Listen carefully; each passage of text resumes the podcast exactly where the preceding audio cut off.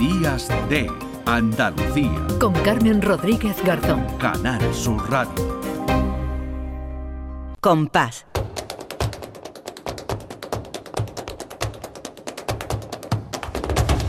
Compás. Y después, Gloria. Pues ya para despedirnos en este domingo de Ramos, saludamos eh, como siempre a Lourdes Galvez. ¿Qué tal Lourdes? Buenos días. Hola Carmen, ¿qué tal? Y hoy no podíamos dedicar, ¿verdad?, este, esta sección, esta parte que tan, eh, bueno, pues eh, siempre dedicamos al flamenco en Semana Santa, como no podíamos hablar de las saetas. Claro, tenemos que hablar de las saetas, estamos en plena Semana Santa y bueno, que vamos a recordar un poquito de dónde vienen las saetas y cómo se conforma este cante flamenco. Y es que es una evolución de siglos, Carmen, una evolución muy larga. Y, la palabra saeta, eh, que nos viene del latín sagita, que significa flecha o arma arrojadiza, pues eh, lo que pretendía precisamente eh, este tipo de, cante o de oración cantada era eso, penetrar de una forma aguda como una herida de flecha en el alma del que la estaba escuchando. También las saetas se asimilan a, esas oraciones breves que se llamaban jaculatorias, y que también vienen de jaculum, del latín, y significa lo mismo, dardo o jabalina. Entonces eh, venía con una intención eh, muy clara. Y es que eh, desde el principio las saetas buscaban adoctrinar al pueblo, buscaban inculcarles la fe, la piedad, pero sobre todo el temor de Dios, Carmen, mm. que el pueblo fuera temeroso y se portara bien solo por eso, por el miedo de, de que luego nos iban a juzgar, ¿no?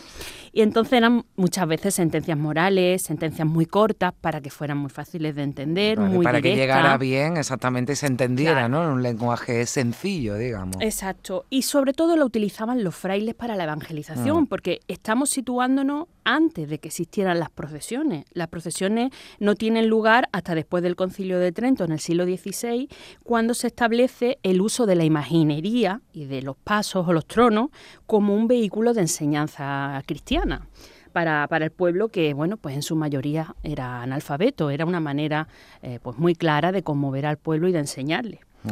De estas primeras saetas, pues nos quedan algunas reliquias en algunos pueblos de Andalucía, bueno, reliquias que lo podemos tomar, cogerlo con pinza, ¿no? Porque bueno, han pasado tantísimos siglos que verdaderamente no podemos saber si eran así esas saetas primitivas. Pero, por ejemplo, vamos a escuchar eh, un ejemplo de saetas cuarteleras de Puente Genil. Se llaman cuarteleras porque estaban hechas para cantarlas en los cuarteles o casas de hermandad, no al paso de las procesiones, aunque hoy se haga. Y la vamos a escuchar en la voz de Antonio de Canilla.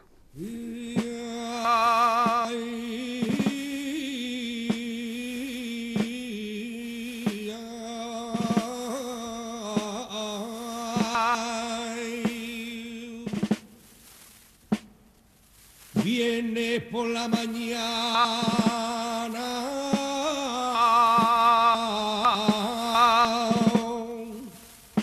Subió la Virgen a la audiencia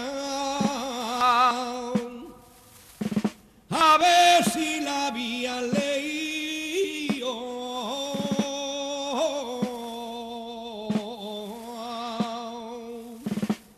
A ver si la había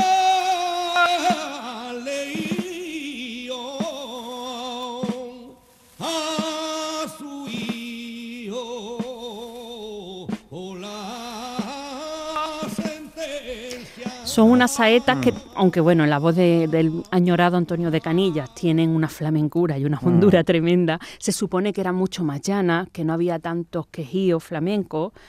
Eh, porque bueno, la evolución de esta saeta hasta llegar a convertirse en lo que es hoy, mm.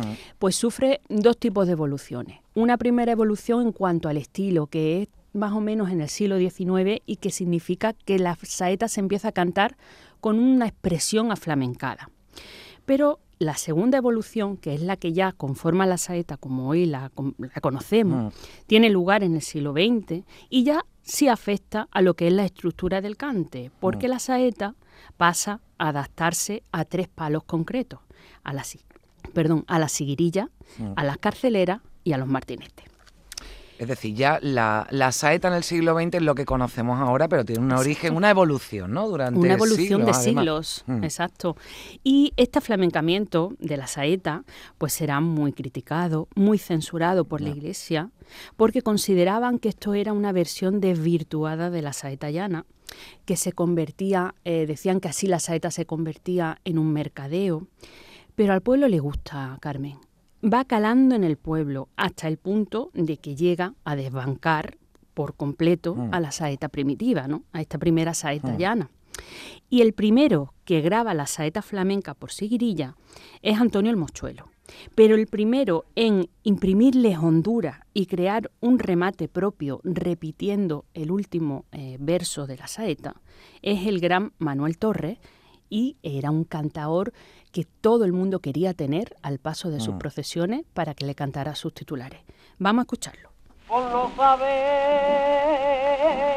lo que hace Leo, ay, le escupe y lo bofetea, ay, lo corona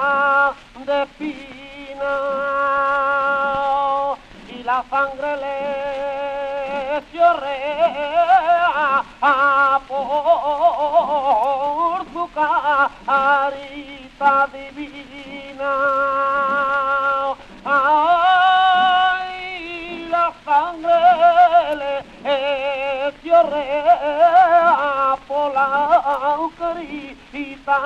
divina. Ahí escuchamos, ¿no? Ese ejemplo, Lourdes, se repite, ¿no? Ese verso Exactamente, último de la letra. Último, y es verdad lo que has dicho, ¿no? Porque eh, bueno, hay los hermanos, ¿no? Los cofrades, los que siguen a, la, a las hermandades, pero muchos buscan también ese, ese punto en el que saben, ¿no? Ese balcón, esa esquina en la que en el que saben que, bueno, pues que van a cantar una, una saeta y que va a ser tal o cual, ¿no? Y, va a ser escuchada y va a ser, claro.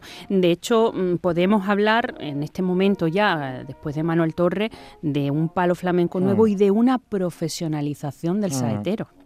Porque ya eh, existe pues esta peculiaridad de que este palo solamente se, se canta en Semana Santa, en que hay una demanda en que empieza a haber una demanda porque incluso eh, sabemos por las hemerotecas y tal que se realizaban verdaderas eh, competiciones, ¿no? O hmm. retos entre cantaores saeteros que se iban contestando y que iban alardeando de, sus facultades, ¿no?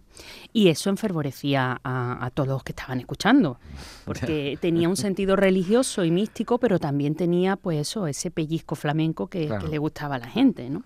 Qué bueno.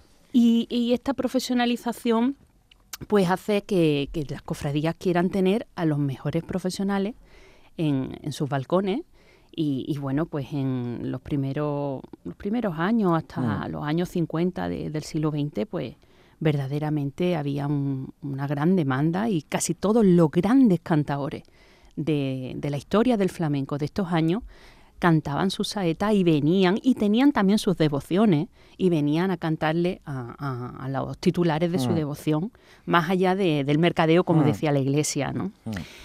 Y bueno, pues si te parece, como estamos en Domingo de Ramos, pues nos vamos a despedir con, una saeta dedicada a la borriquita, a la borriquita de dos hermanas, que nos la canta otro gran cantador, que también fue un magnífico saetero, Re Re de los Palacios, que nos dejó en 2003 y bueno, pues me parece una manera bonita de desearle a todo una buena Semana Santa y, meternos de lleno en ella. como el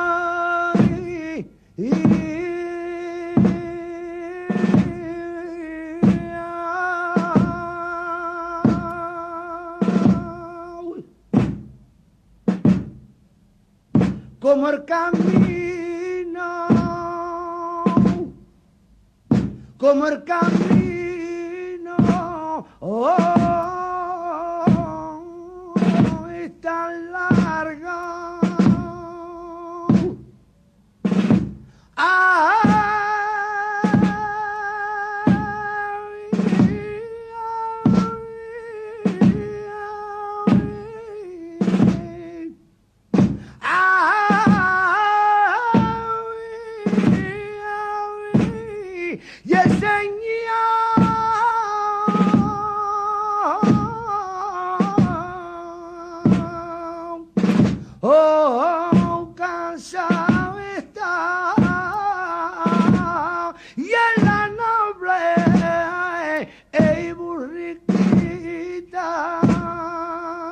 ahí cantando la borriquita que forma parte de este domingo de Ramos con el que se inicia, como cantaba también, ese camino tan largo.